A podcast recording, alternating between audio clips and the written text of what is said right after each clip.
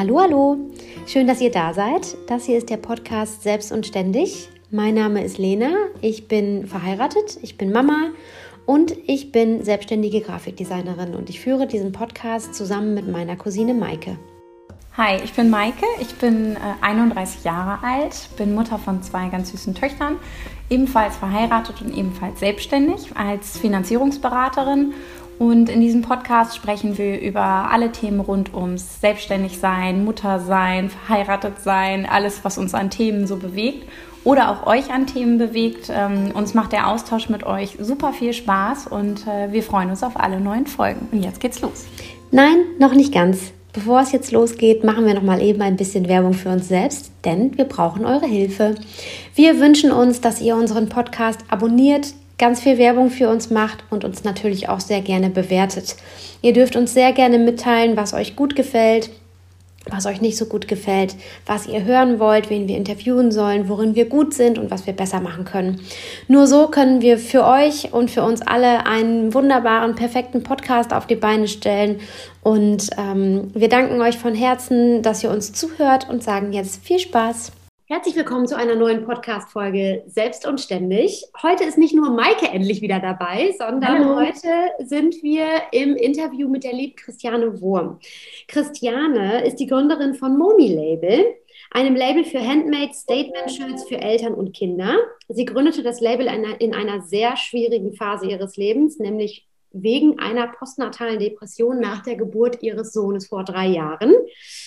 So viel nehmen wir schon mal vorweg. Es ist noch nicht ganz durchgestanden. Wir haben ja schon im Vorfeld ein bisschen gesprochen. Wir sind super gespannt, über dieses wirklich äh, spannende Thema mit dir zu sprechen. Aber nun, liebe Christiane, erstmal schön, dass du da bist und äh, sprich erstmal ganz kurz selbst. Wer bist du? Wie geht's dir? Hallo, ich freue mich total, dass ich da bin. Ich habe gerade ja schon gesagt, ich bin jetzt tatsächlich auch ein bisschen nervös ähm, aber kriegen wir schon hin. Ja, genau, du hast eigentlich schon relativ viel und ganz gut zusammengefasst. Ähm, ich bin Christiane, ich bin 34, habe einen dreijährigen Sohn, ähm, lebe mit meiner kleinen Familie in der Schweiz, bin aber, wie man hört, ursprünglich äh, aus Deutschland. Ähm, ist aber natürlich nicht leicht, wenn du an Depressionen äh, leidest. Das Ganze aber so weit weg von zu Hause, so weit weg von deiner Familie. Ähm, wir sind hier wirklich ja, allein und auf uns gestellt. Wir haben natürlich ein paar gute Freunde hier, aber ähm, eine Depression haben ist schon nicht easy, ähm, aber komplett kein soziales Umfeld oder wenig an sozialem Umfeld zu haben, währenddessen du ähm, im Ausland ein Kind bekommst.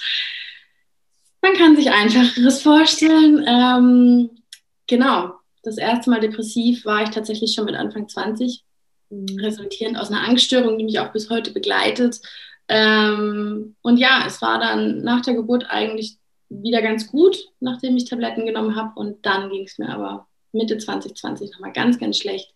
Und zwar so schlecht, dass ich dann freiwillig in eine psychiatrische Klinik hier in der Schweiz gegangen bin und war dann neun Wochen dort mit meinem Sohn zusammen. Und es war mit Sicherheit eine sehr, sehr prägende Zeit für mich, aber auch eine sehr heilsame Zeit. Und ähm, eine Erfahrung, die ich niemals missen möchte und ähm, eine der besten Entscheidungen in meinem ganzen Leben.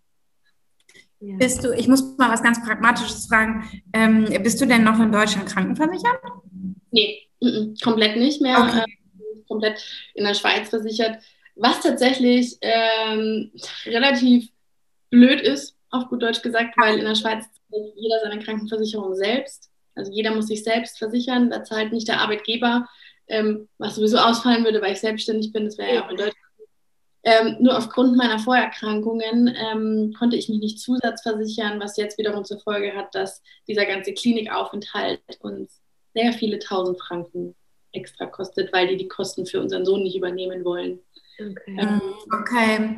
Ja, das stelle ich mir super kompliziert vor, weil ähm, häufig ist es ja so, man hat so ein Kernthema, in deinem Fall jetzt, dass du gesund werden möchtest. Ähm, und ähm, hast dann noch so einen, so einen Rattenschwanz wie immer im Leben, der sich dann noch da irgendwie hinterherzieht. Ne? Okay. Ja, genau. Gut, äh, das heißt, ähm, äh, du wolltest aber auf jeden Fall deinen Sohn vermutlich mit in die Klinik nehmen, ja? Es wäre anders überhaupt nicht möglich gewesen. Ähm, zum einen rein organisatorisch, weil mein Mann ja ähm, arbeiten muss, wenn ich, ich meine, ich bin selbstständig, wenn ich ausfalle und ich arbeite, verdiene ich kein Geld.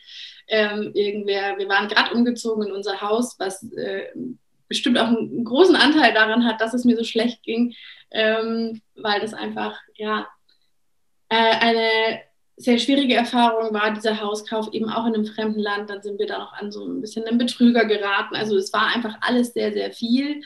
Ähm, und dann war von vornherein klar, ich würde es nicht packen ohne Karl. Also der Karl ist das Licht meines Lebens. Das ist, ähm, ich könnte, wenn der ein Tag in der Kita ist, bin ich abends froh, dass er wieder da ist. Also es ist wirklich, der treibt mich in den Wahnsinn. Der hat, der hat, also, aber ich glaube, das kennt jede Mama. Das ist jetzt auch nichts, was äh, mich als depressive Mama ähm, da einzigartig macht, äh, dass ich sage, boah, der treibt mich in den Wahnsinn. Ich bin mir sicher, das kennt jede Mama von ja. einem zwei, dreijährigen Kind, die treiben dich in den Wahnsinn, aber es gibt nichts und niemanden auf der Welt, den du mehr liebst. Mhm. Ähm, und das ist halt bei mir manchmal, gerade in Phasen, in denen ich, ähm, also als ich in die Klinik gegangen bin, war ich schwer depressiv. Ähm, also wirklich, das war schon echt hart. Ähm, und ich hätte keine. Da war Karl 2, oder? Da war Karl 2 oder? Ja, gute zwei. Also wir sind im August in die Klinik und im Mai wurde er zwei. Ähm, mhm. Für ihn war das toll. Ähm, er fand die Klinik super. Er wollte auch nicht mehr rein. Ja, das hatte ich nämlich jetzt auch gefragt. Hat er verstanden, was da, also natürlich kann er das nicht verstehen mit zwei, aber hat er begriffen, ihr seid jetzt zusammen, es ist ja kein Urlaub in dem Sinne, oder wie hast du ihm das verkauft? Doch, also wir haben ihm das tatsächlich, wir haben gesagt, wir machen Ferien. Ja. Ähm, wir haben ihm aber auch zuvor gar nicht wahnsinnig viel gesagt. Das Ganze ging ja letztendlich sehr, sehr schnell. Wir haben am ähm, Anfang der Woche hatte ich meiner ähm, Psychologin geschrieben, ich kann nicht mehr, ich glaube, ich muss in die Klinik. Sie hat Himmel und Hölle in Bewegung gesetzt. Und am Freitag war ich zum Vorgespräch in der Klinik und Montag bin ich eingetreten. Okay, krass, eine Woche, ja. Also das war, das war irre und es war vor allem, es gibt eine Klinik hier ganz bei uns in der Nähe. Ich wohne ja am Bodensee. Das wäre 20 Minuten mit dem Auto gewesen. Mhm. Es gibt in der ganzen Schweiz gibt's nur drei Kliniken. Eine in Bern, die nimmt keine Kinder in Karls Alter. Mhm. Eine hier bei uns am Bodensee. Die hätten mich erst im November genommen. Für jemanden, der aber schwer depressiv ist und Suizidgedanken hat, no way. Es war August. Ja. Ähm, und die andere ist in Graubünden, drei Stunden von hier. Nee, zweieinhalb Stunden von hier. Okay. Und dann wir da wirklich ähm, entscheiden, okay, was machen wir? Dann habe ich mich für Graubünden entschieden, ähm, was aber zur Folge hatte, ich wusste, wenn überhaupt, kann äh, der Papa halt nur am Wochenende kommen. Ähm, dann war ja auch noch Corona, ja. Pandemie. Das heißt, er konnte auch nicht bei uns bleiben. Hotelzimmer haben wir ein paar Mal gemacht. Ist aber in der Schweiz unbezahlbar. Also es war echt krass. Aber es wäre einfach nicht anders gegangen. Also ja. es war die erste Woche war ich einfach, ich war wie ausgenockt. Ich habe nur eigentlich geschlafen. Und mich von am Anfang hast du noch nicht viel Therapien. Du hast wirklich nur einmal die Woche dein Psychologengespräch ähm, und Oberarztvisite und ähm, Bezugspflegegespräch und sonst die ganzen Kunsttherapien und so. Die fangen erst so nach zwei Wochen an, weil die wissen ja, ähm, du musst erst mal ankommen. Ja. Ich lag eine Woche lang im Bett und habe nur geschlafen. Ich war so müde. Und, und Karl? Karl war in der Kinderbetreuung. Karl ähm, kam da rein. Karl war der Größte. Karl kam da rein. Dann war da auf Station, ihr müsst euch vorstellen, es war unfassbar schön da. Also es ist wirklich erstens mal umgeben von Wäldern und Bergen. Graubünden ist Heidiland. Also so wie ihr die Schweiz aus Heidi vielleicht euch vorstellt, ja. das ist Graubünden. Graubünden ist wunderschön. Und es war wirklich toll, eine super neue Anlage. Wir hatten ein Einzelzimmer für uns mit Bad ähm, und die Mamas hatten die Hälfte der Station nur für sich, weil man die Kinder und die anderen Patienten, die musste man trennen, weil die wegen Pandemie ein erhöhtes Infektionsrisiko, bla bla bla. Was aber zur Folge hatte, dass es eigentlich ganz cool war, weil wir hatten die Hälfte von einer Riesenstation nur für uns. Und wir waren drei Mamas mit drei Kindern. Cool. Also es war ein Riesenparadies und äh, ein Riesenspielzimmer. Und ähm, wenn du reinkommst auf Station, war so ein Holzboot, wo man runterrutschen konnte und so. Und der Karl kam rein und sagte, oh, Schiff! Und war weg und dann. Also schon auch generell eine Atmosphäre, die einen, also wenn jetzt das, äh, der Grund nicht so dramatisch wäre, eine Atmosphäre, die einen auf jeden Fall glücklich macht. Ne? Absolut. Also ist auch, ich würde jederzeit zurückgehen, um eine Woche Urlaub dort zu machen. Das ist kein Witz. Ja. Und ähm, war denn, ähm, waren die anderen Mamas auch wegen Depressionen dort? Ähm, Depression ist ja ein sehr weites Feld. Ähm, Depression ist was, was immer gerne auch mal aufgrund von einer anderen psychischen Erkrankung entsteht. Bei mir ist es so, dass die erste Depression kam zum Beispiel durch eine Angststörung. Wenn du zum Beispiel einen Burnout hast, ist es ähm, oft äußert sich das ähnlich wie eine Depression. Die anderen Mütter waren nicht rein wegen einer Depression. Ich muss gerade überlegen, wie viel ich dazu sagen kann. Mhm. Ähm, es gab da ein sehr weites Feld. Also wir hatten auf Station, um jetzt mal nicht nur von den Müttern zu reden, ist eine Station mit ähm, über 20 Leuten. Da waren ähm, posttraumatische Belastungsstörungen ganz viel dabei, ähm, tatsächlich viele Vergewaltigungsopfer.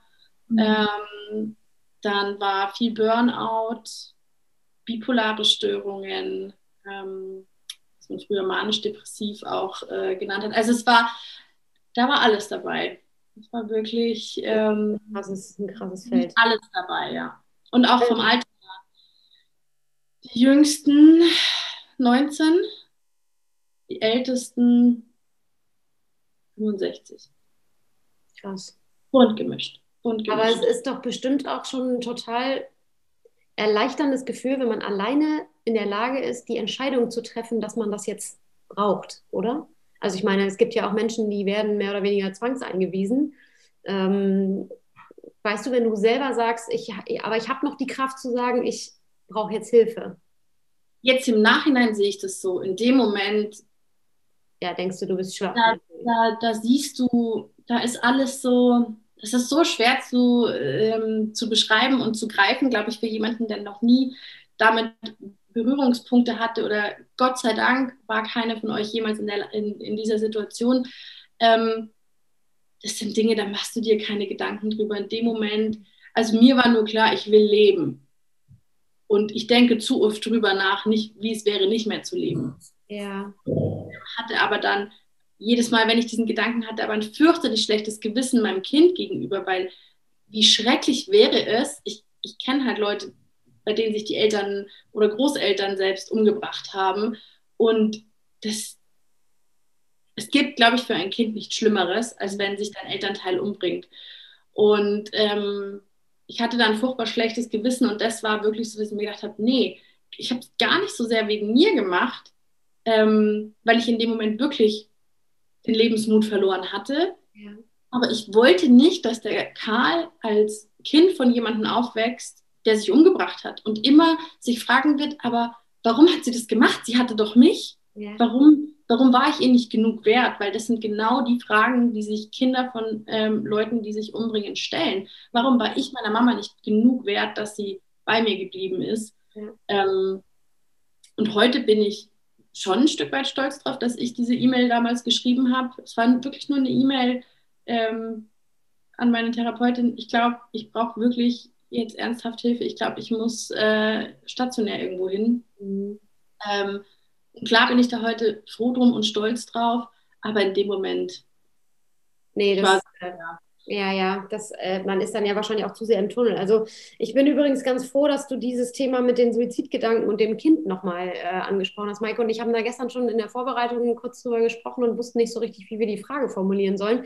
Weil als außenstehende Person ist das natürlich, wir sind alle Mütter, ist das natürlich so paradox, ne, da, gerade das, und das, das erlebt man ja bei dir auch, da kommen wir gleich auch nochmal drauf, auf deinem Instagram-Account, auch den privaten, da sieht man ja auch, was dein Sohn dir alles gibt. Also, dass der ja wirklich dein Lebenselixier ist eigentlich. Ne? Und dass man sich dann parallel aber auch vorstellen kann, ich könnte mich jetzt auch umbringen, dann ist hier die ganze Chose vorbei. Ähm, mhm. das ist ja, das ist ja als außenstehende Person gar nicht zu greifen. Ne? Ja, glaube ich. Ja, also deswegen, wir wussten nicht genau, wie das zusammenpasst. Ne? Und wie stellen wir jetzt diese Frage oder geht das zu weit oder so? Aber du hast es jetzt ja schon ganz sinnvoll eigentlich auch beschrieben. Nee, das ist eben genau das, was ich, was ich vorher auch kurz noch gesagt habe. Ich finde, es gibt nichts, also ich, ich weiß, wie weit ich gehen kann und ich weiß, wie stabil ich gerade bin und deswegen weiß ich, dass ich darüber sprechen kann. Mhm. Ich habe da lange Zeit auch nicht drüber gesprochen, ähm, weil ich mich einfach vor allem, weil ich mich geschämt habe, dass ich diese Gedanken überhaupt hatte. Ähm, es ist einfach ein Gefühl, oder bei mir war das so ein Gefühl von, ich kann nicht mehr. Mhm. Es ist einfach jetzt ein Punkt erreicht, Und jede Mama hatte diesen Punkt schon mal, wo man sich kurz denkt, boah, ich kann nicht mehr. Ich bin, mhm. gerade in Zeiten der Pandemie, ähm, ist es, glaube ich, ich glaube, die Leute sind jetzt näher an psychischen Erkrankungen dran als je zuvor, ähm, weil wir sind alle ausgelaugt. Wir sind alle so müde. Und ich rede jetzt nicht von körperlich müde sein, sondern diese Erschöpfung ja. ist so allgegenwärtig bei uns allen, was ähm, mir dann auch ein Stück weit größeres Verständnis äh, entgegenbringt von meinen Mitmenschen. Das merke ich schon, dass die jetzt, ähm, dass viele jetzt merken, ach krass, und so geht es dir immer. Mhm. Ja, so geht es mir immer. Und das hältst du auf Dauer irgendwann nicht mehr aus. Und wie gesagt, wir hatten gerade ähm, den Umzug in unser Haus, was ja eigentlich ganz toll ist. Ähm, wir haben ein wunderschönes Haus am See. Ähm, dass da aber dranhängt, dass wir bis heute uns in einem richtig harten Rechtsstreit befinden, dass ich ähm, per E-Mail beschimpft wurde vom Verkäufer dieses Hauses. Also es waren, es sind so viele Dinge passiert, ähm, so weit weg von meiner Familie zu sein, aufgrund der Pandemie meine Familie auch nicht sehen zu können. Ähm, Karls zweiten Geburtstag völlig ohne Familie verbringen zu müssen. Mhm. Das sind Dinge, die waren bei uns allen ähnlich. Nur wenn du eh schon vorher krank bist, ja dann, ich habe das Gefühl, das ist immer doppelt irgendwie. Ja. Und wenn du jeden Tag dieses Gefühl hast von, ich kann nicht mehr, dann wird der Gedanke von, ich will einfach nur, dass es aufhört, der wird dir immer sympathischer. Mhm. Einfach nichts mehr fühlen, nicht mehr müde sein, einfach für immer schlafen. Das ist ja, das Thema Schlaf ist auch eine, spielt auch eine große Rolle. Ne? Das ist ja gerade schon gesagt, dass du am Anfang ähm, äh, des Aufenthalts in der Klinik auch einfach nur geschlafen hast. Wahrscheinlich äh, geht es vielen ähm, so, die, die an Depressionen erkrankt sind, weil sie einfach so müde sind, dass sie nur noch schlafen wollen. Und das ist vielleicht das, was diesen Gedanken so, so fördert. Einfach die Augen zumachen und Ruhe haben. Keine Gedanken mehr, die kreisen und dieses ganze, diese ganze Spirale, ne? Genau, genau. Und ja. wenn du aber depressiv bist und ein Kind hast und dann auch noch ein kleines Kind und dann ist der Karl, äh, ist ein wundervolles Kind, aber der Karl, sage ich immer so gerne, hat ein paar PS mehr als andere Kinder. Mhm. Karl ist ich der glaube, das liegt am Tag der Geburt, ähm, weil unsere zweite Tochter ist am gleichen Tag geboren, ein Jahr später allerdings, und ähm, die hat auch ein paar PS mehr. Mhm. Ey, das ist irre. und das glaubt einem dann von außen oft keiner. Mhm. Selbst meine Mama hat dann oft gesagt so, ja, dein Bruder, der war auch echt anstrengend und der hat auch viel Schmarrn gemacht. Ja, bis meine Mama mal ein paar Tage hier war und gemerkt hat, hm, okay, gut, der hat wirklich. Also, ja. Das ist überhaupt nichts Schlimmes. Ich möchte es auch nicht äh, irgendwie so darstellen, als wäre das was Negatives.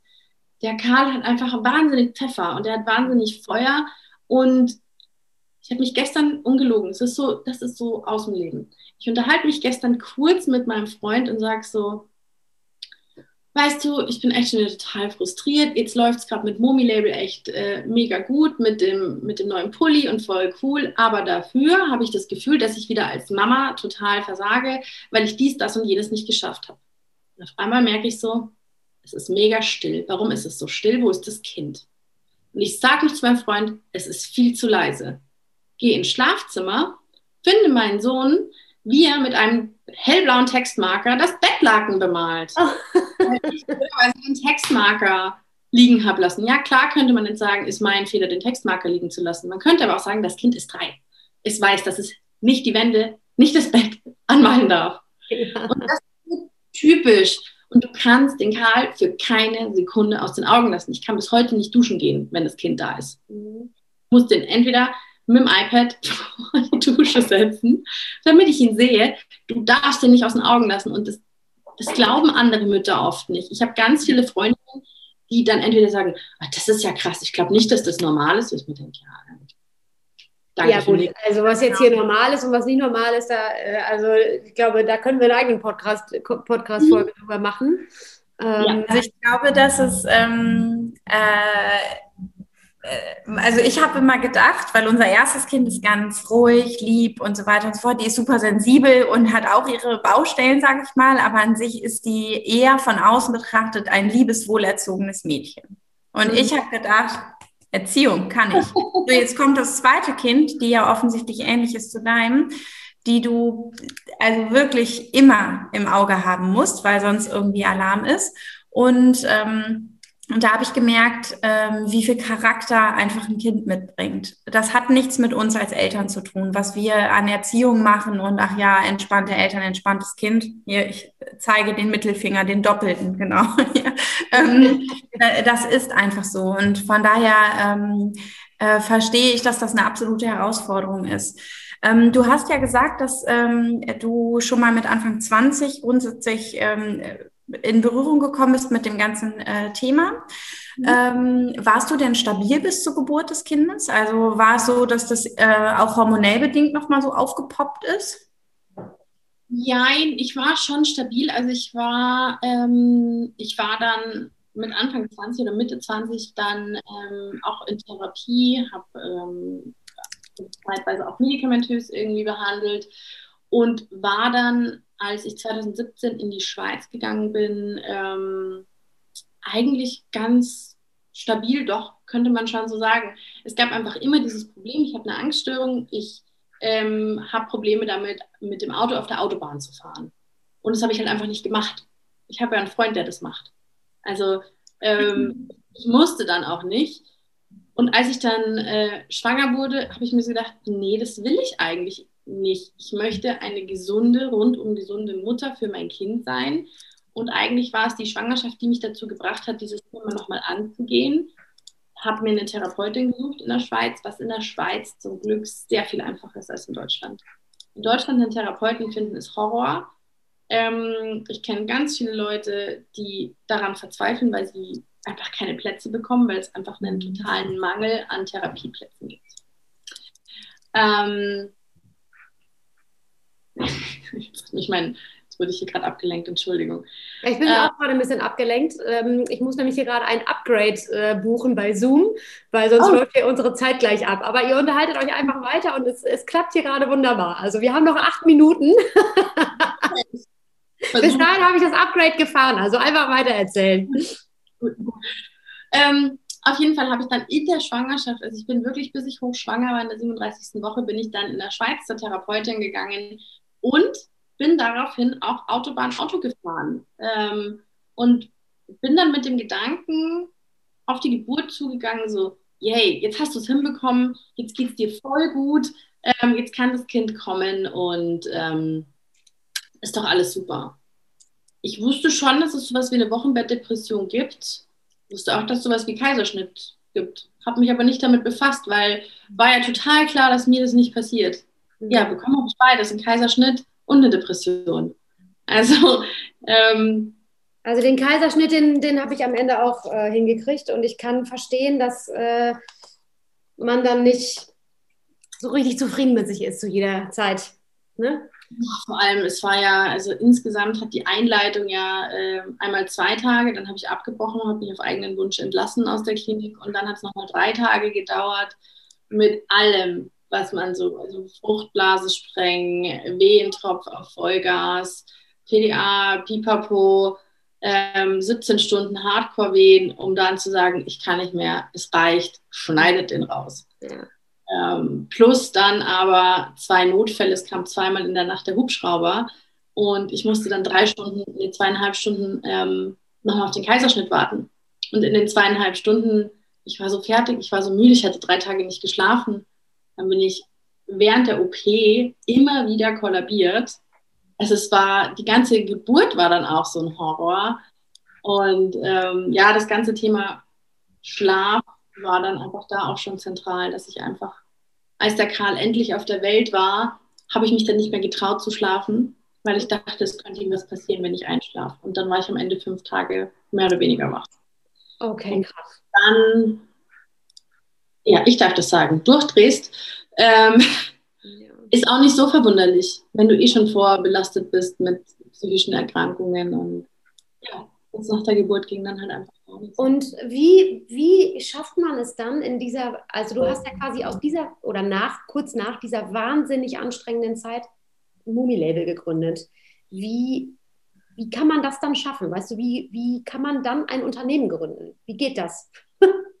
Keine Ahnung. Also kann ich dir heute gefühlt nicht mehr sagen.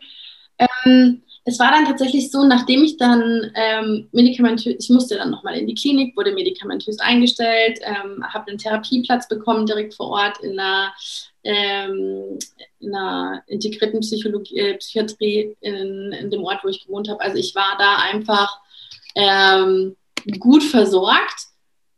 Und dann habe ich ja das auf Instagram öffentlich gemacht, dass es mir so schlecht ging. Ja und habe dann festgestellt, wow, ich bin so überhaupt nicht die Einzige. Mhm. Das ist so, ich habe dadurch so viele Leute kennengelernt und ähm, habe so viel mitbekommen, dass es anderen auch so geht und die sich auch so, ich habe mich so allein gefühlt, weil ich war in dieser Insta-Bubble, ich habe ja mit Instagram angefangen, als ich schwanger wurde ähm, und habe da ganz viele andere Mütter kennengelernt, die im gleichen Zeitraum entbinden sollten und entbunden letztendlich haben. Wir waren eine riesen, für mich damals Riesengruppe von irgendwie so 50 Müttern ähm, und es wurden immer mehr und immer mehr und alle haben es mega toll hinbekommen. Bei allen hat es super funktioniert. Nur ich, ich war irgendwie völlig out of order und ich habe mich scheiße allein gefühlt. Aber glaubst du, dass das tatsächlich so war? Also kannst, also Absolut nicht, weil sie mir dann danach erzählt haben, ach ja, nee, mir ging es auch nicht so gut und pipapo. Ja. Aber was man zeigt auf Instagram, ja, ist genau. in der Regel, brauchen wir nicht drüber reden, immer nur, alles ist so toll, alles ist so schön und heute habe ich mit dem Kind das gebastelt und jenes gebastelt und nein, eben nicht. Ist nämlich auch ganz wieder der doppelte Mittelfinger. Oh Gott, Gott sei Dank sieht uns hier keiner. ähm, nee, es ist einfach so, das ist es eben nicht. Und als ich das dann öffentlich gemacht habe, habe ich, ähm, ich erinnere mich da noch so gut dran, dass ich wirklich Bauchschmerzen hatte und gedacht habe, kann ich das echt bringen? Aber ich war damals noch in so einem geschützten Rahmen von, weiß ich nicht, ein paar hundert Follower. Ähm, und ich dachte, mich findet ja auch niemand aus meinem privaten Umfeld. Mhm. Ja, Instagram ist ja so groß, da findet dich keiner. Ja, die haben mich alle gefunden. Ja. Äh, Mist. Ach nee, mit, mittlerweile ist es mir egal. Nach drei Jahren ist es mir egal. Ja. Gab andere Zeiten. Und dann hatte ich einfach so eine Idee, ich wollte das für mich sichtbar machen, was ich durchgestanden habe. Ja.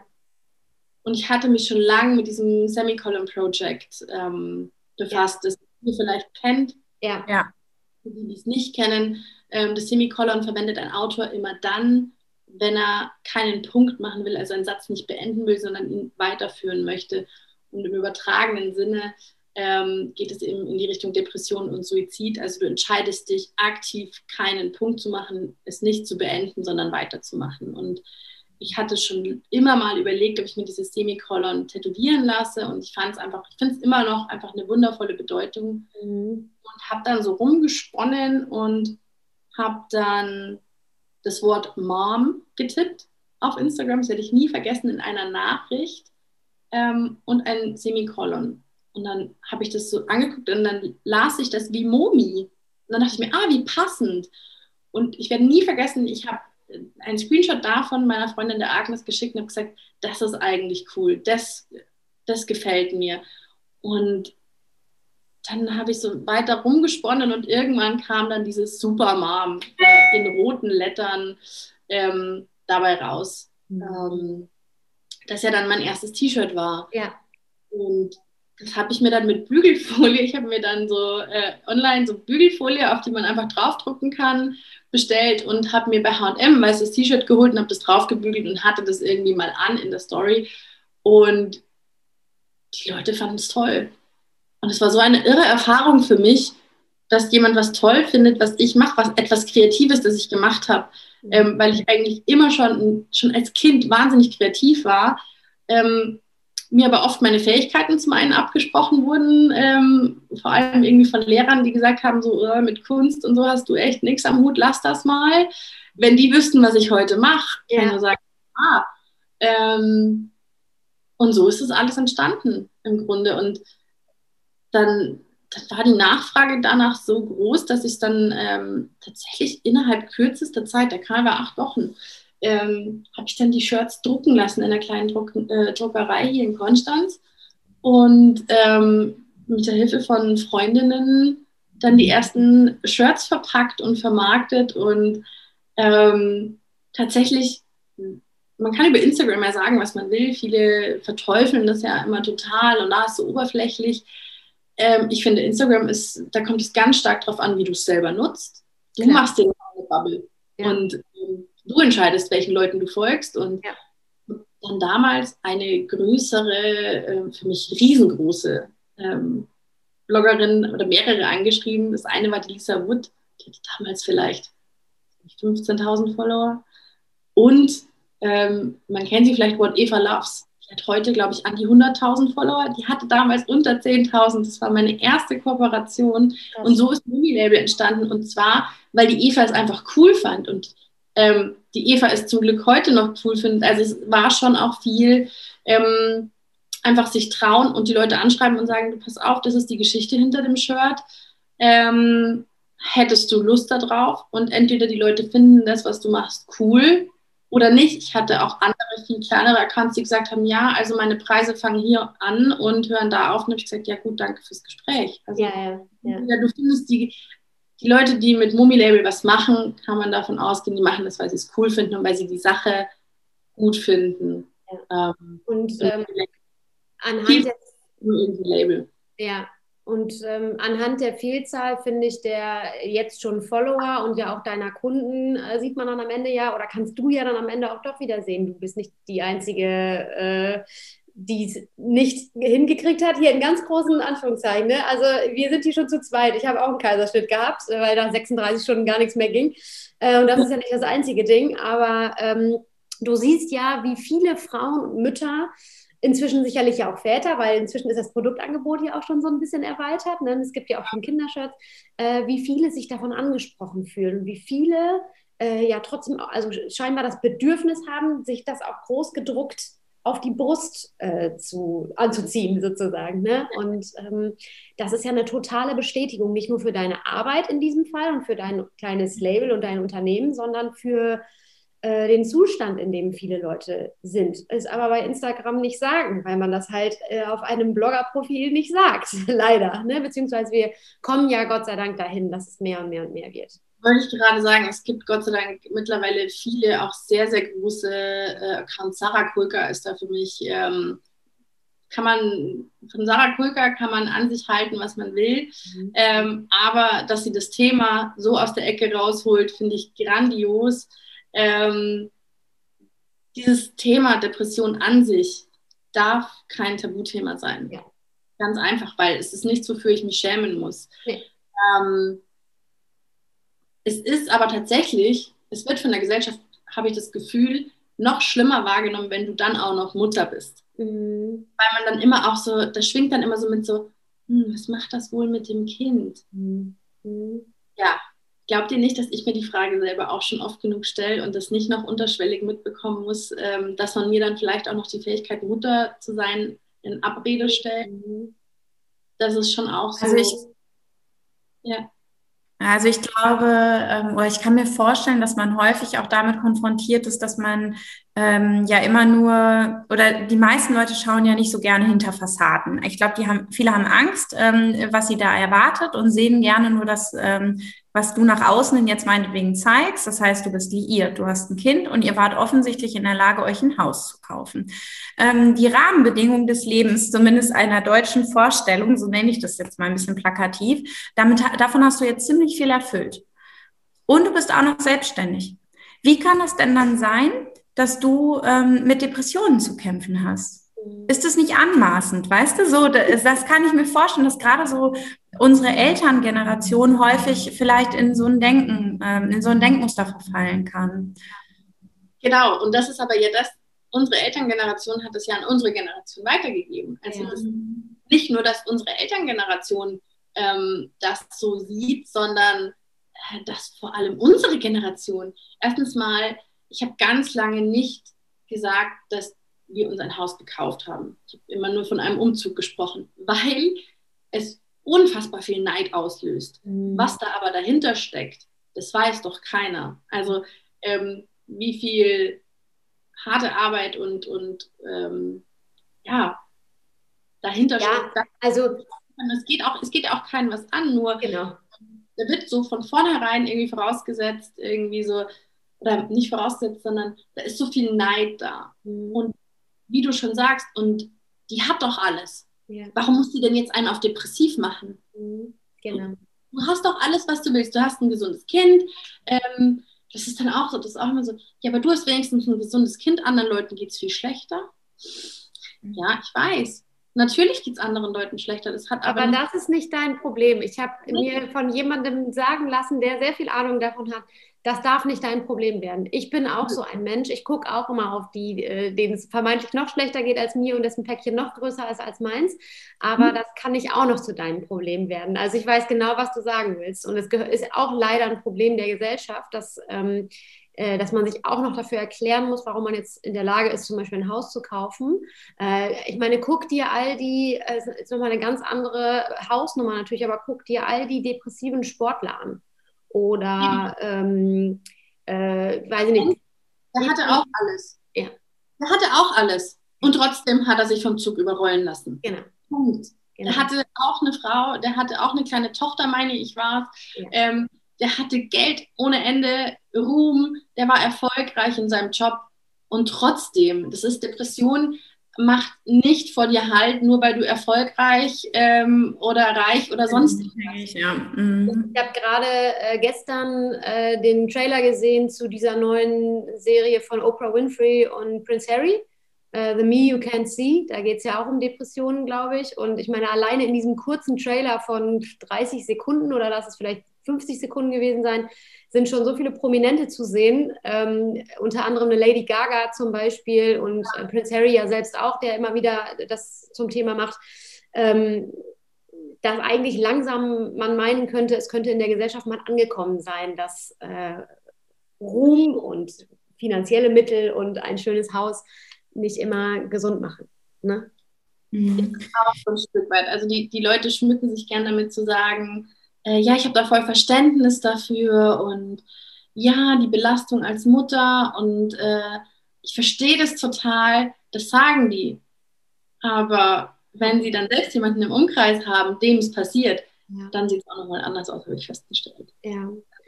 Man, man kann ganz viel Verständnis, man kann denken, ganz viel Verständnis zu haben, wenn es aber dann selbst im Umfeld irgendwie passiert, ähm, schaut es oft auch nochmal anders aus. Mhm.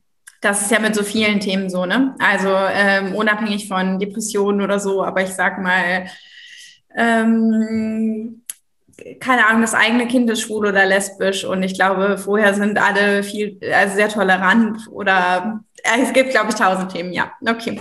Ähm, ich würde ganz gerne nochmal auf ähm, Momi-Label zurückkommen. Ich finde das ja ganz spannend. Ähm, äh, wie produzierst du denn jetzt heute?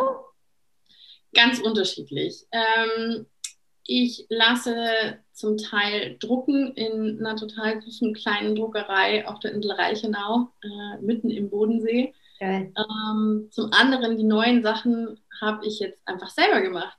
Also ähm, ja, das, was du jetzt auch gerade anhast, ne? Das hast du selber. Grade, was ich gerade anhabe, den Pulli, habe ich in einer Nacht- und Nebelaktion habe ich mir einfach online für so selbermacher so ein Siebdruckset bestellt mit ein bisschen Farbe und ähm, habe das mal ausprobiert. Und es macht so viel Spaß, dass ich äh, glaube, in Zukunft ganz viel selber drucken würde. Es macht nur meine Hand kaputt, deswegen, also man sieht es jetzt nicht, ich habe ein eingebundenes Handgelenk, weil ich zu viel gesiebdruckt habe. Ich muss noch an der Technik fahren. Also es ist hier äh, die, die Aktion quasi, die dafür Genau, diese Aktion mit diesem Siebdruck, ähm, wo man das immer so durch das Sieb durchstreicht mit dem ja. Spatel, ähm, hat dazu geführt, dass ich jetzt eine Sehenscheidenentzündung habe. Ich muss mir da was überlegen. Ähm, irgendwie hinkriegt. Nee, genau. Also ähm, in der Regel werden die Sachen vorproduziert, äh, lagern dann entweder hier bei mir oder äh, ganz viel auch bei meiner Mama. In meinem alten Kinderzimmer ist ähm, ein Teil des Lagers und meine Mama macht äh, quasi die Logistik. Also ich schreibe meiner Mama eine E-Mail, kannst du bitte das rote Shirt in Größe S an diese Adresse schicken und genau, sogar mein Papa hat äh, früher dann auch noch mitgeholfen und hat, als er noch konnte, ähm, die Sachen zur Post gebracht. Ähm, Schön. Genau. So ein richtiges Familien. Ein Familienunternehmen, ja. Ein richtiges Familienunternehmen, genau. Und äh, wie ist das mit neuen äh, Designs, sage ich jetzt mal? Die entwickelst du die komplett selber? Ja. Ja. immer von, also es nee, stimmt nicht ganz. Es gibt tatsächlich ein Design, das Trust Your Heart. Ähm, das hat eine ganz, ganz wundervolle Freundin von mir gemacht, die Grafikerin ist, die hat es entworfen, die Liz. Aber ansonsten sind alle ähm, Designs, die entstehen meistens sehr, ah, das ist cool, ähm, lass uns das mal machen, mäßig. Spontan, ja. Das genau. ist Kreativität. Also das zum Thema kannst du nicht. genau, ja, nee, es ist wirklich, ähm, manchmal überrumpel ich mich selbst, so eben wie mit dem neuen Pulli. Ich hatte die Idee, ich hatte den Spruch, ich hatte eine Idee, wie ich die, die, den Font, die Schriftart haben will und in welchen Farben und dann mal kurz ausprobiert, gemerkt, boah, das wird ja mega geil. Äh, und dann äh, in der Nacht- und Nebelaktion bis morgens um eins irgendwie im Keller gestanden und gesiebdruckt. Also das ist, ähm, ich bewundere Leute, die alles immer so sehr, ähm, die, die so einen Plan haben. Ich habe selten einen Plan. Ich habe eigentlich nie einen Plan. Ich mache einfach eher so und es ist bei mir immer so Try and Error. Entweder es funktioniert voll gut oder es wird eine Riesenkatastrophe. Hatte ich auch schon. Oh Gott, ich hatte schon, ich habe teilweise Shirts produzieren lassen, sauteuer mit Stick. Die liegen bis heute rum. Die will keiner haben. Oh, scheiße. Ich finde die toll. Ähm, ich weiß nicht, warum manchmal Sachen so, so gut funktionieren und dann wieder gar nicht. Ähm, aber das ist halt auch irgendwie. Aber so ist das immer mit Produkten. Ja, ich kenne das auch. So ist es immer mit, mit Produkten. Also es gibt Produkte da, äh, die stellt man in den Online-Shop und denkt so, ja, das ist halt mal so nebenbei entstanden, gucken wir mal. Ne? Und dann ist das irgendwie mega der Renner. Und ähm, dann gibt es Produkte, die ich ganz akribisch neu auch und langfristig plane, umsetze äh, da gleich eine mega Menge von bestelle und ähm, neue Meilensteinkarten zum Beispiel sind das jetzt bei mir in einem ganz anderen Design, habe ich eins von verkauft bisher. Also das ja. scheint auch nicht so anzukommen. ja, aber das ist, und dann, dann stehst du so da und denkst dir so, hä? Ja. Warum das jetzt nicht? Und dann andere Sachen, ich, ich hatte auch schon Sachen, wo ich mir so gedacht habe, so, naja, probieren wir es halt mal. Ja, genau. Richtig überzeugt bin ich nicht von. Ja. da gab es ein T-Shirt und es ging wie blöd. Da dachte ich mir so, hä, eigentlich gefällt es mir gar nicht, mir gefällt noch nicht mal der Schnitt, aber gut. Ähm, ich hatte das mit jemandem zusammen äh, gemacht und es hat eine Weile mega gut funktioniert. Wobei ich jetzt sagen muss, ich stelle schon fest, umso begeisterter ich von den Sachen bin und ähm, irgendwie mit den Leuten auch red und rüberbringst, so, ich finde es gerade voll geil, mir macht es voll Spaß, das zu machen, so wie der Pulli jetzt. Ich glaube, der hat sich jetzt nur so gut verkauft oder dieses Design verkauft sich gerade so gut, weil die Leute sehen, dass ich selber mega geil finde. Ja, ich das find, ist halt Leidenschaft. Ja, genau. Und das ist das, was am Ende ähm, dann doch die Sachen verkauft. Hast, ja. du denn, hast du denn Pläne? Also gibt es Zukunftspläne für Movie Label? Willst du, hast du mal Bock auf einen Laden oder so? Oder äh, Angestellte? Hast du Angestellte? Nee, ne? Nee, nee. Nee, ich habe viele Freunde, die mir helfen, zum Glück. Also ich habe ähm, hab einen Partner an meiner Seite, der mich unterstützt, soweit es geht, so, soweit er halt einfach auch Kapazitäten hat. Ich habe eben, ähm, wie gesagt, zwei tolle Freundinnen, die jeweils Grafikdesignerinnen sind, die, wenn ich nicht mehr weiterkomme, dann helfen die mir auch. Ja. Ähm, ich habe ein mittlerweile Netzwerk von anderen Mompreneurs, ähm, wo man sich einfach, das ist auch so eine ganz irre Geschichte. Die, es gibt so Mompreneurs, die sind da total so, äh, nee, du könntest mir eine Idee klauen. Und dann gibt es andere, und das sind Gott sei Dank die meisten, ähm, die unfassbar Bock drauf haben, mit dir zusammen zu wachsen. Und ähm, da kann man sich unglaublich viel Hilfe holen, finde ich. Klar wäre es cool, gewisse Dinge abgeben zu können. Wobei doch, natürlich, ich habe quasi eine Angestellte, meine Mama, die, mir, die mir für ab und zu mal einen Blumenstrauß ähm, genau, den Versand macht. Ja. Mhm. Aber so ist es jetzt momentan ganz cool. Es ist immer so ein bisschen an der Schwelle zu, werde ich voll groß mhm. und muss mir Angestellte irgendwann mal suchen, weil sonst kann ich selber nicht mehr handeln. Ja. Oder versuche ich es weiterhin mit so viel Leidenschaft und, und so viel Liebe zum Detail zu machen und mache das Zeug halt selbst. Und nachdem ich momentan eh schon an der Kapazitätsgrenze bin, weil ich ja dann zufällig ähm, ja jetzt auch noch mit Papeterie und Grafikdesign angefangen habe, ja. ähm, wird es momentan erstmal so bleiben. Kann aber sein, dass ich nächste Woche eine neue Idee habe. Ja, das mit Papeterie und Grafikdesign müssen wir nochmal eben kurz genau erklären für die, die es nicht wissen. Es gibt ein neues Label, ne? For the Love of Me, ist es richtig? Genau. Ähm, genau. Da machst du Affirmationskarten. Ja, das ist auch wieder so. Das Schön. ist so, mir passiert sowas manchmal. Ähm, als ich in der Klinik war, habe ich total angefangen, mich mit gewissen Dingen zu beschäftigen, weil ich gemerkt habe, okay, du bist jetzt hier in der Klinik, du nimmst deine Tabletten, ähm, wogegen ich mich sehr lange gewehrt habe. Also ich war neun Wochen in der Klinik und erst nach sechs Wochen habe ich äh, angefangen, Tabletten zu nehmen, weil ich gemerkt habe, okay, sonst muss ich ein Jahr in der Klinik bleiben. Mhm. Und einfach es mir nicht schwerer machen wollte, ähm, als es eh schon war. Und habe dann aber festgestellt, es gibt abgesehen von Therapien und Tabletten so viel, was man selber tun kann. Habe angefangen, jeden Tag äh, Yoga zu machen zum Beispiel. Klassisch. Ich weiß, dass man kann es so ein bisschen nicht mehr hören, dieses Meditieren und Yoga machen. Das ist momentan, ich habe das Gefühl, das ist so ein Trend und viele haben da schon so ein bisschen die Nase voll von. Aber ich kann nur sagen, mir hat es extrem geholfen und ich merke jetzt, wenn ich das ein paar Tage nicht mache, dann geht es mir nicht so gut. Und bin dadurch ähm, auf Affirmationen gestoßen. Ich hatte das aber schon Monate vorher mit meiner lieben Freundin der Julia mal besprochen, die unbedingt Affirmationskarten für Kinder machen wollte.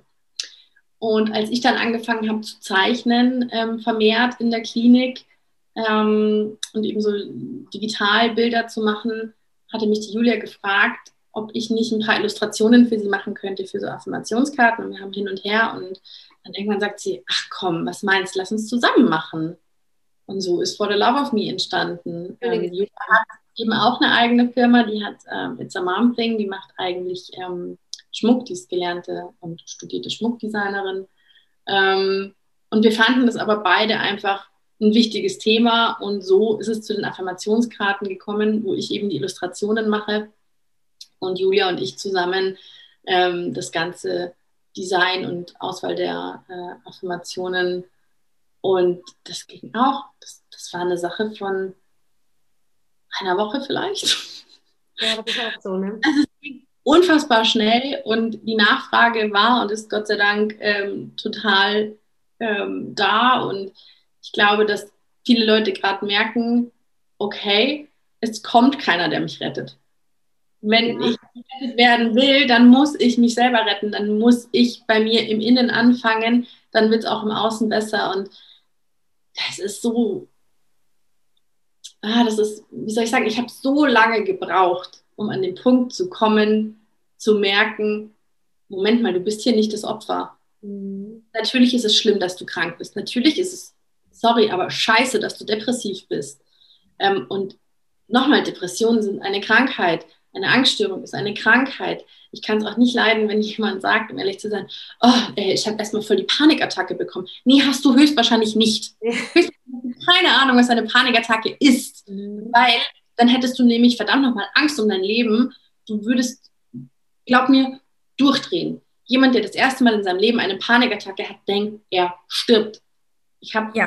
hatte meine erste Panikattacke wahrscheinlich mit 17. Ähm, und du denkst, du verreckst elendig. Das ist so wie der Himmel blau ist, weißt du, du stirbst jetzt gleich.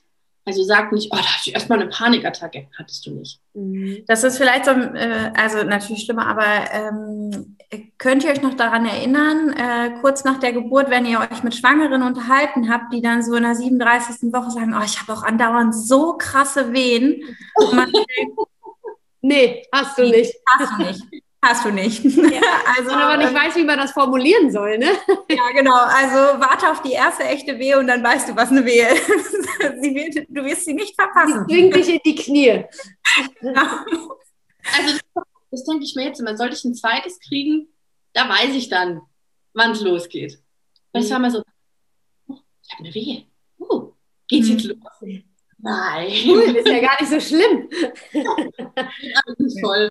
Hm auch als ich die ersten veratmen musste, dachte ich immer noch, das geht eigentlich voll. Bis die mir den Wehentropf auch noch angehängt haben. Mhm. Mhm. Da habe ich aber geschrien nach der PDA. Ja, also. Ähm, okay, wir wollen jetzt ja hier niemanden ähm, panisch nee, nee, nee, machen. Ich bin ja immer noch ein großer Freund von Geburten. Also ich halte hier die Fahne hoch für Geburten sind was ganz Tolles und es ist einfach sehr individuell. Ähm, ähm, mich würde aber noch interessieren, bevor wir da jetzt abdriften, ähm, ob deine Arbeit ähm, eine Art äh, Ventil für dich ist. Also ob du das, ist das therapiebegleitend für dich quasi? Das ist eine super schwierige Frage tatsächlich. Ähm, mein Job oder meine Jobs sind Therapie, manchmal aber auch totale Belastung. Mhm. Wenn es läuft, kennt ihr vielleicht auch. Ja, ja. Dann ist natürlich toll. Dann denke ich mir, ja, alles richtig gemacht. Ja. Weißt du, du hast nicht den 9-to-5-Job ähm, und es ist mega cool, du bist dein eigener Chef. Wenn es aber nicht so toll läuft, wenn Reklamationen reinkommen, wenn ähm, schlechte Ware geliefert wird, wenn, wenn irgendwas passiert, was einfach ähm, schwierig ist, dann kann es sein, wenn es mir eh schon zu dem Zeitpunkt vielleicht nicht ganz gut geht, dass mich das so aus der Bahn wirft, dass ich mhm. das Gefühl habe, oh Gott, oh Gott, was mache ich hier eigentlich? Das ist alles total falsch. Ich, ich muss das alles aufgeben. Ich wollte Movie-Label schon so oft zusperren. Also jetzt ernsthaft, eigentlich wäre Momi-Label zum 1.1. oder 31.12.2020 äh, Geschichte gewesen. Weil 2020 so ein schreckliches Jahr war. Ähm, es lief mega schlecht monetär, aber eben auch, ich war in der Klinik und dann habe ich mir gedacht, nee, ich mache das alles nicht mehr weiter. Verdienen tue ich eh nichts damit. Also es war wirklich richtig schlimm das Jahr. Und dann hatte ich die Idee mit den Weihnachtsshirts. Und über Nacht lief das wie blöd. Ja. Und dann ist es natürlich wieder geil, dann gibt es mir wieder einen mega Auftrieb.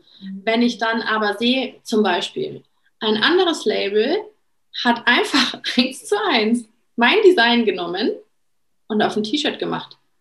Und es halt einfach statt vorne drauf zu drücken, hinten drauf gedruckt. Geil.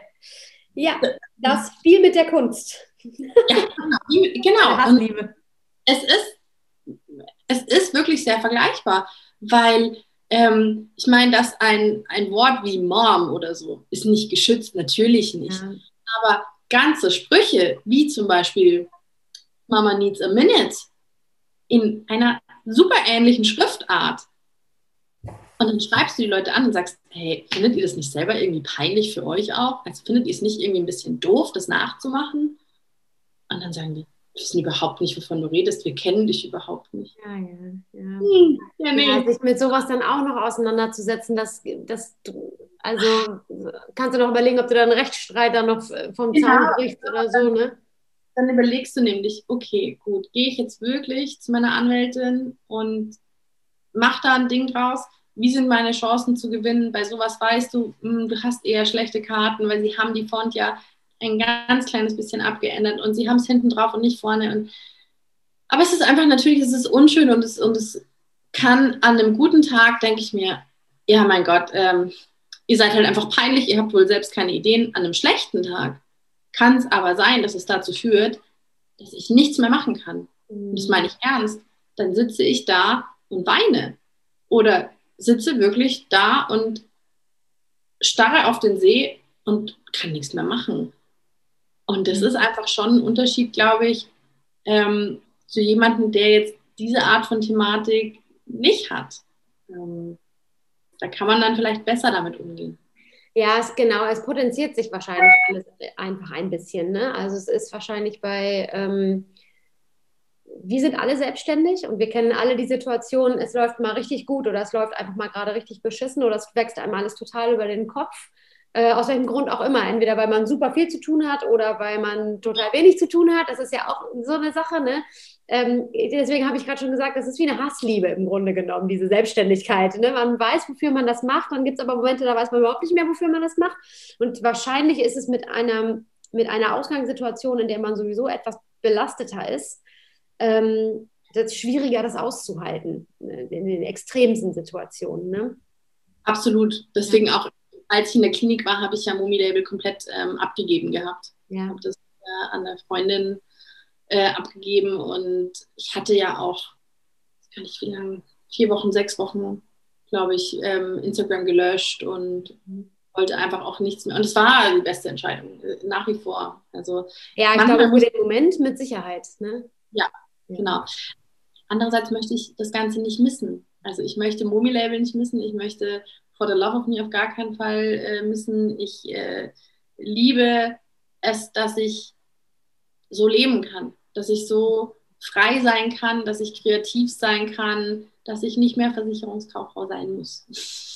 Es bringt dir ja auch total viel, also unabhängig von, von dem Business an sich, bringt es dir ja auch super viel Austausch, so wie das jetzt hier zum Beispiel. Ne? Ja. Also, oder du lernst andere Frauen, Mamas, Papas, äh, Familien kennen. Ähm, du kannst Leuten was Gutes tun, ja auch mit deinen Produkten. Also das ist ja das, was ich vorhin schon mal sagte. Es hilft ja auch, es hilft anderen ja auch. Das machst du ja nicht nur über deinen privaten Account, dass du ja sehr viel über dich sprichst und ja irgendwie auch so ein bisschen Mut machst, sondern diese Statement-Shirts äh, oder auch jetzt Affirmationskarten, das kaufen sich ja Leute, weil sie sich selber etwas beweisen wollen, auch damit. Ne? Oder das finde ich immer noch, das finde ich immer noch äh, irre. Das, das konnte ich auch lange Zeit gar nicht glauben, ähm, dass, dass es Leute beeinflusst oder ähm, es ist auch heute noch ganz, ähm, ganz schwierig für mich zu sehen, dass ich Leuten helfe, weil ich immer schon so, das war bei uns immer ganz groß geschrieben, Selbstlob stinkt und ähm, so ungefähr so, so besonders bist du jetzt auch nicht. Also ich habe immer das Gefühl, ich bin nichts Besonderes ähm, und deswegen finde ich es krass, wenn mir dann Leute oft riesenlange Texte schreiben, inwieweit ihnen eine Affirmationskarte oder auch ein T-Shirt ähm, geholfen hat, aus einer Krise rauszukommen oder ähm, ich hatte ja auch ganz am Anfang und es wird es auch jetzt bald wieder geben, ähm, dieses Rainbow Mom T-Shirt. Ähm, das ich, ich, kannte die Thematik vorher nicht. Ich habe in der Schwangerschaft ähm, eine Freundin kennengelernt, die ihre Tochter in der, ich glaube, 36. Woche am plötzlichen Kindstod verloren hat. Ähm, und sie war gleichzeitig schwanger mit mir, mit dem zweiten Kind. Und da kam mir das erste Mal äh, die Begrifflichkeit Regenbogenbaby und somit Regenbogenmama unter. Also sprich, wenn du ein Kind verloren hast und ähm, das Folgewunder ist dann das Regenbogenbaby und macht dich somit zur Regenbogenmama. Und ich hatte ihr damals ähm, einfach auch mit so ähm, Bügelfolie ein T-Shirt gemacht mit Rainbow in Regenbogenfarben und dann Mom, passend zu meinem Super Mom T-Shirt. Und habe durch diese Freundin und durch diese Aktion und dieses T-Shirt so viele wundervolle Frauen kennengelernt, die so schreckliche Schicksale teilen, die ähm, in diesem Club der toten Kinder sind, in den sie nie rein wollten. Ähm, und das ist immer noch ein Thema, das mich sehr, sehr bewegt. Das ist was, was ich Gott sei Dank selbst nicht erfahren musste und hoffentlich auch nicht erfahren muss. Ähm, aber ich finde es mega wichtig, darüber zu sprechen. Und ich habe gelernt in ganz, ganz vielen Gesprächen, ich bin mit einigen dieser Frauen mittlerweile privat gut befreundet. Ähm, ich habe erst gestern wieder ähm, stundenlang WhatsApp-Nachrichten mit meiner Freundin, die jetzt mit dem zweiten Regenbogenbaby schwanger ist, äh, ausgetauscht, deren Tochter bei der Geburt gestorben ist. Ähm, das, ist. das sind Schicksale, die kannst du dir nicht vorstellen. Ähm, nicht darüber zu reden, macht es aber nicht besser. Das ist genau wie mit der Depression. Nicht über deren tote Kinder zu sprechen. Und man darf das sagen, tote Kinder. Es ist nun mal so, genauso wie man sagen darf, ich bin depressiv, du bist depressiv, ich habe eine Angststörung. Ähm, es ist so wichtig, über diese Themen zu sprechen. Und ähm, ich habe gelernt, dass diese T-Shirts so viel mehr als nur T-Shirts sind für manche Leute ja. oder für viele Leute. Und ähm, ich glaube, das ist der Hauptgrund, warum ich doch nie aufhöre. Ja. Und ich manchmal denke, oh ey, wisst ihr was, wenn die 18. Rücksendung kommt, weil ah, ich dachte, das wäre ein dunkleres Weiß. Nee, es ist halt weiß. Also ähm, es gibt auch diese Seiten. Ja. Das gibt hier auch. Es ist halt einfach, manchmal hast du wirklich blöde, sorry, aber blöde Reklamationen. Ja. Ähm, Druck auflöst, das darf nicht sein, okay, aber ähm, weil der Weißton nicht das Weiß ist, das ich dachte und es gibt immer den Blumenstrauß an Kunden, ne? Das ist halt so. Und ja, äh, das ist immer den LKW voll Scheiße, wie Maike immer so schön sagt. ähm, also ich würde jetzt mal fast sagen, wir könnten jetzt hier noch Stunden weiter. Ja, aber ich habe noch zwei Fragen. Ja, dann hau raus, Maike. Okay, und zwar, äh, wir versuchen es einfach kurz zu fassen, aber ich finde es so spannend. Also ähm, glaubst du, dass wenn man einmal an Depressionen erkrankt, wahr es immer wieder sein wird oder ist man es durchgehend und es gibt Ausbrüche oder wie ist die Formulierung? Oder ist man irgendwann gesund? Ich hoffe es. Ich glaube, ähm, wenn man die Hoffnung nicht hat, dann ist es sehr viel schwieriger. Natürlich hoffe ich, dass ich irgendwann ganz geheilt sein werde. Mhm. Ich habe einmal mitbekommen, nee, zweimal mitbekommen bei jemandem, ähm, wo ich sagen würde, die sind geheilt. Ich wünsche es mir, dass es irgendwann so passiert, auch bei mir. Ich tue auch wahnsinnig viel dafür. Also nicht nur Tabletten nehmen und zur Therapie gehen, sondern was ich Geld und Zeit investiere, um gesund zu werden, ist sehr viel. Mhm. Ähm, aber man muss auch realistisch sein. Ich habe jetzt gelernt, dass ich es innerhalb der letzten zehn Jahre dreimal ganz akut hatte. Da lässt sich ein Muster erkennen. Mhm. Aber es ist okay. Ich kann damit leben und ich weiß, wenn es ein viertes Mal passiert, weiß ich, dass ich auch ein fünftes Mal da rauskomme. Ja, ja, das ist gut gesagt. Um es jetzt kurz zu fassen. Versuche nicht, ich versuche mich kurz zu fassen. Dein Wunsch, ähm, jetzt mal stellvertretend für jemanden, der an Depressionen erkrankt ist, ähm, dein Wunsch an ein Umfeld, an Freunde oder was denn? Fragt nach. Mhm. Redet mit uns. Fragt auch, was ihr fragen dürft. Ich fand es total nett, dass ihr im, im Voraus gefragt habt, du gibst irgendwas, was wir vielleicht besser nicht thematisieren sollen oder, oder mhm. weil du weißt nie, was die Person triggert. Und genau, umso, eben. Genau, und umso mehr du aber fragst, umso einfacher ist es für mich zu sagen, mh, hm, Thema A eher nicht so gut, aber wir können über Thema B, C, D und E reden. Das ist, ähm, und das glaube ich, eint mich auch zum Beispiel ähm, mit, so erlebe ich es eben mit den Regenbogenmamas, mit denen ich Kontakt habe. Das Schlimmste ist, wenn du es totschweigst, wenn du so tust, als wäre da nichts. Ja. Weil genauso wie deren Sohn oder Tochter gestorben ist, bin ich nun mal depressiv oder war ich depressiv. Frag mich, frag mich, wie geht's dir heute? Und wenn du mich fragst, wie geht's dir, dann meins auch so. Dann, dann sei ehrlich interessiert daran, wie es mir heute geht. Und das ist zum Beispiel was, was ich in der Klinik sehr genossen habe, wenn ich in der Klinik jemand gefragt hat, wie geht es dir heute? Dann meinte er genau das. Und dann wollte er nicht hören, ja gut, passt schon, danke dir, sondern dann hast du automatisch ganz ehrlich geantwortet, ah, du, heute Nacht war schlimm, ich habe irgendwie, äh, war wieder total in dieser Gedankenspirale drin und dann habe ich XY gemacht und es hat mir geholfen. Hattest du das auch schon mal? Wie hast du das gemacht? Und das sind Gespräche, die bringen dir dann auch was. Ja. Ähm, also tatsächlich der Wunsch ans Umfeld, fragt nach, fragt auch genau nach. Und wenn aber dann die Person sagt, hm, jetzt nicht, dann ist halt jetzt nicht.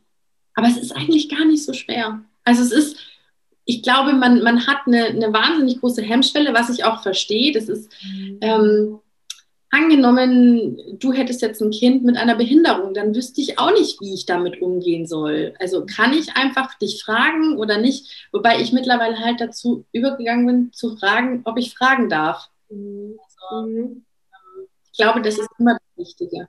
Ich, also was ich mir noch sehr schwer vorstelle, ist auch, ähm, also solange man noch nicht weiß, dass das Gegenüber äh, depressiv ist, zum Beispiel. Also man erkennt das ja nicht immer sofort. Und selbst wenn es Familienmitglieder sind oder also das, das ist ja auch etwas sehr Verblüffendes. Man kann noch so nah dran sein und versteht nicht, was, was da vorgeht, so wirklich 100 Prozent. Ich glaube, das ist schwer. Wenn der Bann erstmal durchbrochen ist, dann fällt es wahrscheinlich auch leichter, weil man sich so ein Stück angenähert hat. Ne? Man ist automatisch ein Stück näher zusammengerückt, dadurch, dass das Gegenüber sich geöffnet hat und gesagt, pass mal auf, so und so sieht's aus das habe ich dann jetzt mal irgendwie vermittelt. Ähm, und dann liegt es quasi an mir. Ich bin diejenige, die den Ball dann wieder aufnehmen muss. Ne? Genau. Ich, ich finde aber schon, also klar, in der ganz akuten Phase konnte ich auch nicht so wirklich aus mir raus. Aber ich finde, es ist auch nicht die Aufgabe des Umfelds, dich die ganze Zeit zu tätscheln. Und, ja. und also das ist schon, ich finde, es liegt an mir, auch wie ich es von vornherein kommuniziere. Ich bin, ich gehe sehr, sehr offen damit um.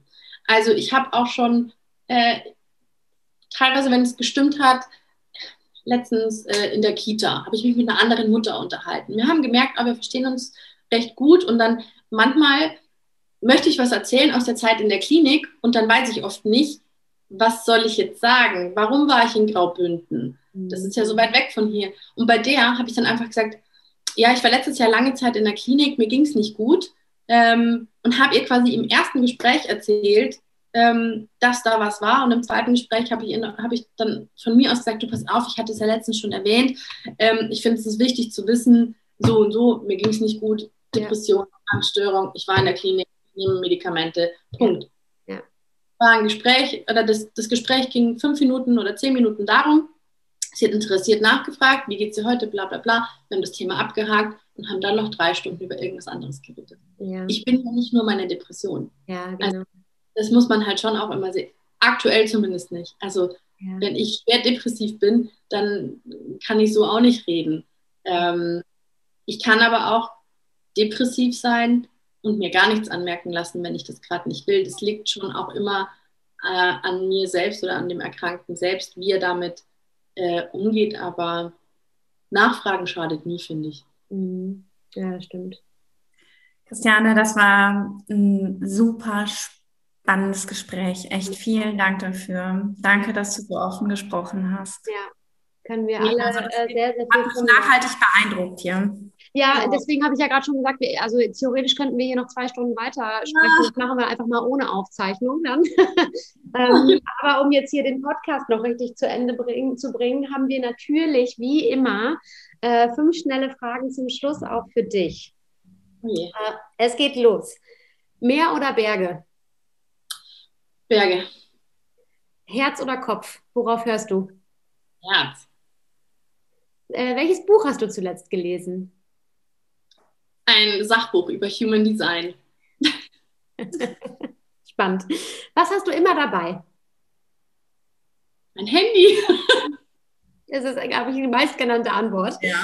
Ähm, ich habe auch immer so Rescue-Tropfen äh, von Bachblüten dabei. Mhm. Auch wichtig. Mhm. Ähm, drei Lieblings-Apps. Ja, okay. Instagram, Canva und die Fotogalerie. Perfekt. Fertig. Vielen Dank, Christiane. Danke euch. Danke ja, euch. auch ein bisschen Spaß. Wir wünschen dir auf jeden Fall super viel Erfolg, natürlich ja. weiterhin für Momi Label. Dir persönlich natürlich von Herzen nur das Allerbeste. Und ähm, ja, wir werden auf jeden Fall Mobi Label nochmal verlinken. Ne? Ja, klar. Das, ähm, Und For the Love of Me natürlich auch an dieser Stelle. Stimmt, genau. Beides. Ja, Danke, danke, danke.